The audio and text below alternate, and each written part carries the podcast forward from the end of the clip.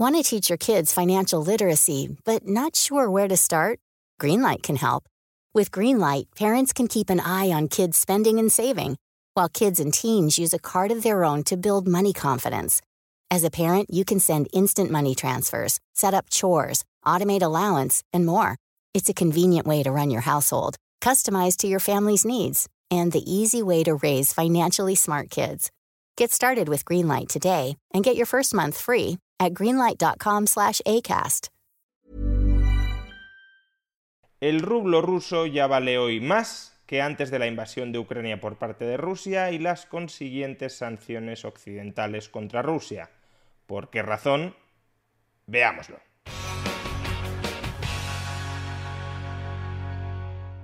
La cotización del rublo ruso es hoy más fuerte que antes de que comenzara la invasión de Ucrania. Es verdad que en un primer momento, y como resultado de las gravosas sanciones occidentales contra Rusia, el rublo experimentó una contundente depreciación. Pero con el paso de las semanas, esa depreciación se fue revirtiendo y ahora mismo es una apreciación frente al tipo de cambio que estaba vigente en los mercados antes de la invasión. ¿Cuáles son las causas de este cambio tan drástico en la cotización del rublo, de este giro tan sorprendente de los acontecimientos? Bueno, los economistas Oleg Hitskoki y Dimitri Mukin acaban de publicar un paper en el que analizan los motivos detrás de estos cambios en la cotización del rublo. Y el análisis que efectúan es muy similar justamente al que ya efectuamos aquí cuando estudiamos los efectos que las sanciones podían tener sobre el rublo. Básicamente, lo que dicen estos dos economistas es que la cotización del rublo frente al dólar es una cuestión relacionada con la oferta y la demanda de rublos frente a dólares, o dicho a la inversa, es una cuestión relacionada con la oferta y la demanda de dólares frente a rublos. Si la demanda rusa de dólares se incrementa, el dólar aumentará de precio frente al rublo, es decir, el rublo se depreciará. Si la demanda rusa de dólares se reduce, el dólar caerá de precio frente al rublo y por tanto el rublo se apreciará. Si la oferta de dólares contra rublos se incrementa, el dólar bajará de precio frente al rublo y por tanto el rublo se apreciará. Y por último, si la oferta de dólares contra rublos se reduce, el dólar aumentará de precio frente al rublo y por tanto el rublo se depreciará.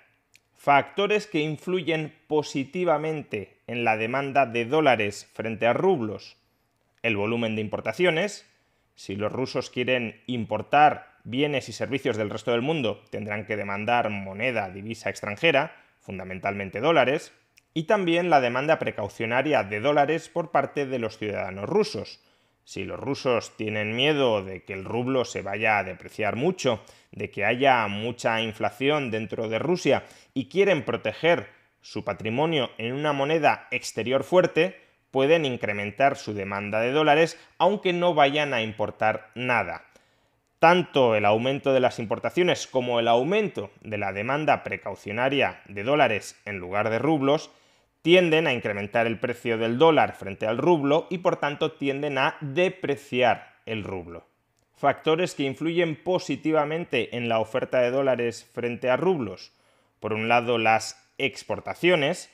Cada vez que Rusia exporta algo al resto del mundo, está cobrando dólares y por tanto esos dólares los puede utilizar para recomprar rublos y por tanto para incrementar el tipo de cambio del rublo. Y en segundo lugar, las reservas exteriores del Banco Central. Si el Banco Central de Rusia tiene dólares en el resto del mundo, dólares que ha obtenido por la venta pasada, por ejemplo, de petróleo o de gas, esas reservas exteriores de dólares las puede utilizar para recomprar rublos. Es decir, puede incrementar la oferta de dólares contra rublos gracias a esas reservas. Si aumenta la oferta de dólares contra rublos, lo que sucede es que el precio del dólar en relación con el rublo cae y por tanto que el rublo se aprecia. Más demanda de dólares contra rublos, depreciación del rublo, más oferta de dólares contra rublos, apreciación del rublo. Pues bien, las sanciones occidentales contra Rusia y también las contrasanciones de Rusia contra el resto del mundo han tenido efectos diversos sobre la demanda de dólares contra rublos y sobre la oferta de dólares contra rublos. Y según cuál haya sido en cada momento el mayor efecto, el efecto que haya tenido una mayor influencia sobre la oferta y la demanda de dólares contra rublos, el tipo de cambio del rublo frente al dólar se ha depreciado o se ha apreciado. En un primer momento, ¿qué sucedió? Occidente tomó una medida histórica, inédita hasta ese momento, como fue incautar las reservas exteriores de dólares que tenía el Banco Central de Rusia. Eso supone una reducción de la oferta de dólares contra rublos. Es decir, supone que el precio del dólar frente al rublo se va a incrementar. Es decir, que el rublo se va a depreciar, que es justo lo que sucedió en un primer momento. Además, en ese primer momento, también existía la expectativa de que las sanciones occidentales contra el sistema financiero ruso iban a conseguir congelar la disposición, el control que el Estado ruso tenía sobre los dólares que conseguía exportando petróleo y gas. Si eso hubiese sido así, se habría producido también una reducción del flujo de dólares contra rublos. Rusia seguiría vendiendo petróleo en dólares, pero esos dólares no los podría reciclar para comprar rublos y mantener elevado el precio del rublo. Por tanto, la confluencia de estos dos factores que afectaban sobre todo al lado de la oferta de dólares contra rublos era una influencia claramente negativa sobre el rublo. Menos oferta de dólares frente al rublo, mayor precio del dólar frente al rublo, depreciación del rublo. Y además a estos dos factores desde el lado de la oferta se unió en un primer momento un factor desde el lado de la demanda. Muchos rusos, ante la perspectiva de que el rublo se depreciara mucho, empezaron a demandar precaucionariamente dólares, es decir, vendían rublos para comprar dólares. Y mayor demanda de dólares contra rublos también implica una depreciación del rublo añadida a la depreciación que se producía, que venía determinada desde el lado de la oferta por las sanciones esperables sobre la exportación rusa de petróleo y de gas y sobre todo por la confiscación temporal, por la congelación, por la suspensión del acceso a la disponibilidad de las reservas exteriores del Banco Central de Rusia. Por eso, en un primer momento se experimentó una fortísima depreciación del rublo, pero la cosa no terminó aquí. Rápidamente Moscú reaccionó con contramedidas. ¿Y en qué consistían esencialmente esas contramedidas? Pues por un lado en desincentivar o impedir la demanda de dólares contra rublos y por otro en incrementar la oferta de dólares contra rublos. Rusia estableció un control de cambios sobre el dólar, es decir, prohibió, dificultó enormemente que la población rusa pudiese comprar dólares, de tal manera que la demanda precaucionaria de dólares se diluyó mucho. Y a su vez también incrementó los tipos de interés dentro del país al 20%. ¿Para qué? Pues para que de nuevo los ciudadanos rusos tuviesen menos incentivos, resultara menos atractivo comprar dólares, pudiendo invertir tus rublos al 20%. Todo esto, por tanto, redujo la demanda de dólares frente a rublos y, por tanto, contribuyó en el margen a apreciar el rublo frente al dólar. Y a su vez, Rusia también ordenó a sus compañías exportadoras, básicamente compañías energéticas, que reinvirtieran el 80% de sus ingresos en dólares, de los dólares que cobraban por vender petróleo y gas, a comprar rublos dado que las sanciones no impidieron el acceso de estas compañías a los dólares que seguían cobrando por vender petróleo y gas al resto del mundo, lo que sucedió, pues, fue que la oferta de dólares contra rublos se incrementó, es decir, depreciación relativa del dólar frente al rublo, apreciación del rublo.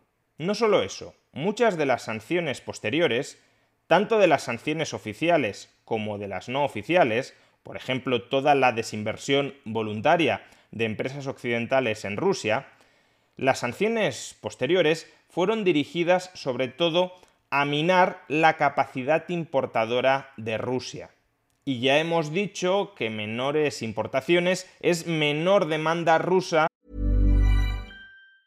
Ready to pop the question and take advantage of 30% off? The jewelers at BlueNile.com have got sparkle down to a science with beautiful lab grown diamonds worthy of your most brilliant moments. Their lab grown diamonds are independently graded and guaranteed identical to natural diamonds, and they're ready to ship to your door. Go to Bluenile.com to get 30% off select lab grown diamonds. That's Bluenile.com for 30% off lab grown diamonds. Bluenile.com. Hiring for your small business? If you're not looking for professionals on LinkedIn, you're looking in the wrong place. That's like looking for your car keys in a fish tank. LinkedIn helps you hire professionals you can't find anywhere else, even those who aren't actively searching for a new job but might be open to the perfect role. In a given month, over 70% of LinkedIn users don't even visit other leading job sites. So start looking in the right place. With LinkedIn, you can hire professionals like a professional. Post your free job on linkedin.com slash spoken today. There's never been a faster or easier way to start your weight loss journey than with PlushCare.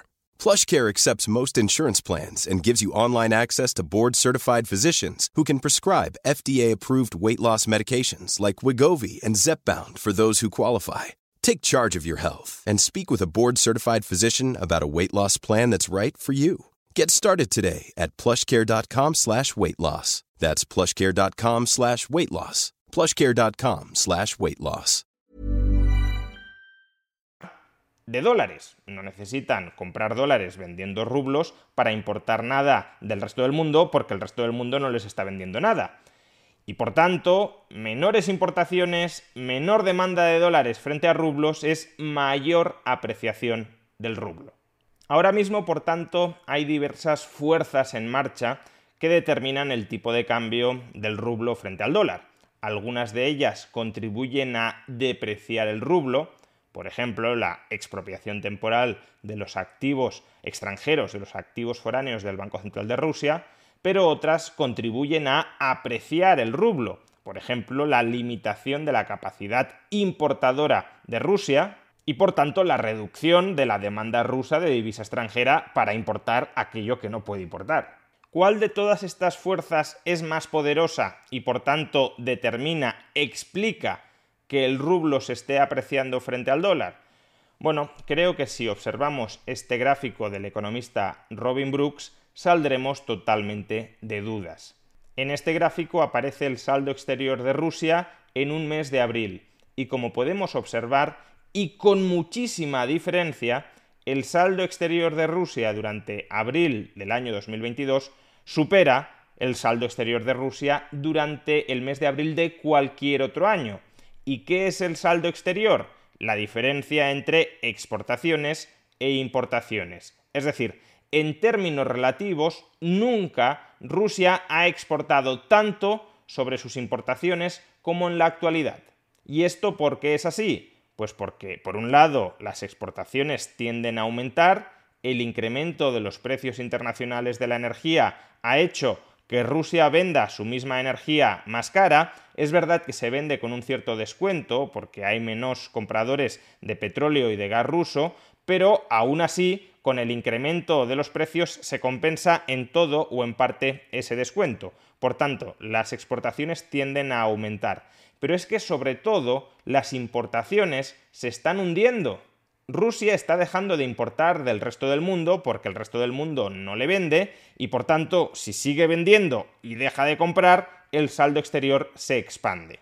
Y un saldo exterior expandido es una fuerza muy potente para determinar un incremento del tipo de cambio del rublo frente al dólar. Recordemos, exportaciones rusas significan más oferta de dólares frente a rublos, es decir, el dólar se tiende a depreciar frente al rublo. Menores importaciones significa menor demanda rusa de dólares. Por tanto, de nuevo, el dólar se tiende a depreciar frente al rublo. Ahí tenéis, por tanto, la explicación fundamental de por qué el rublo de momento se está apreciando frente al dólar, porque las sanciones occidentales han atacado la capacidad importadora de Rusia, pero apenas han afectado a la capacidad exportadora. Por tanto, Rusia sigue teniendo acceso a muchos dólares que puede utilizar para recomprar rublos y además Rusia está dejando de demandar dólares para importar Por tanto, tiene muchos dólares, no necesita muchos dólares, ¿qué hace con ellos? Recomprar rublos y por tanto elevar el tipo de cambio del rublo. Todo lo anterior, por cierto, no significa que necesariamente el rublo se vaya a seguir apreciando en el futuro. Todo dependerá de cómo evolucionen las fuerzas anteriores que he descrito. Si hubiese un embargo occidental verdaderamente duro, o serio, contra la energía, contra las exportaciones energéticas rusas y Rusia no fuera capaz de vender buena parte de esa energía al resto del mundo, desde luego el rublo tendería a desplomarse. A su vez, si la menor capacidad importadora de Rusia a largo plazo hace mella sobre su capacidad exportadora, la correlación de fuerzas también puede cambiar. Asimismo, no hay que confundir una apreciación del tipo de cambio del rublo frente al dólar como un signo de fortaleza de la economía rusa. La economía rusa podrá estar fuerte o podrá estar débil al margen de lo que haga el tipo de cambio. Obviamente, si la economía rusa estuviese a punto de quebrar y de desplomarse totalmente, el tipo de cambio se hundiría, de eso no hay duda. Pero, quitando esa situación extrema, el tipo de cambio puede apreciarse o depreciarse sin que ello sea sintomático de la posición económica en la que se halla Rusia. Pero lo cierto es que hasta el momento las sanciones de Occidente contra Rusia han hecho más por apreciar el tipo de cambio del rublo que por depreciarlo.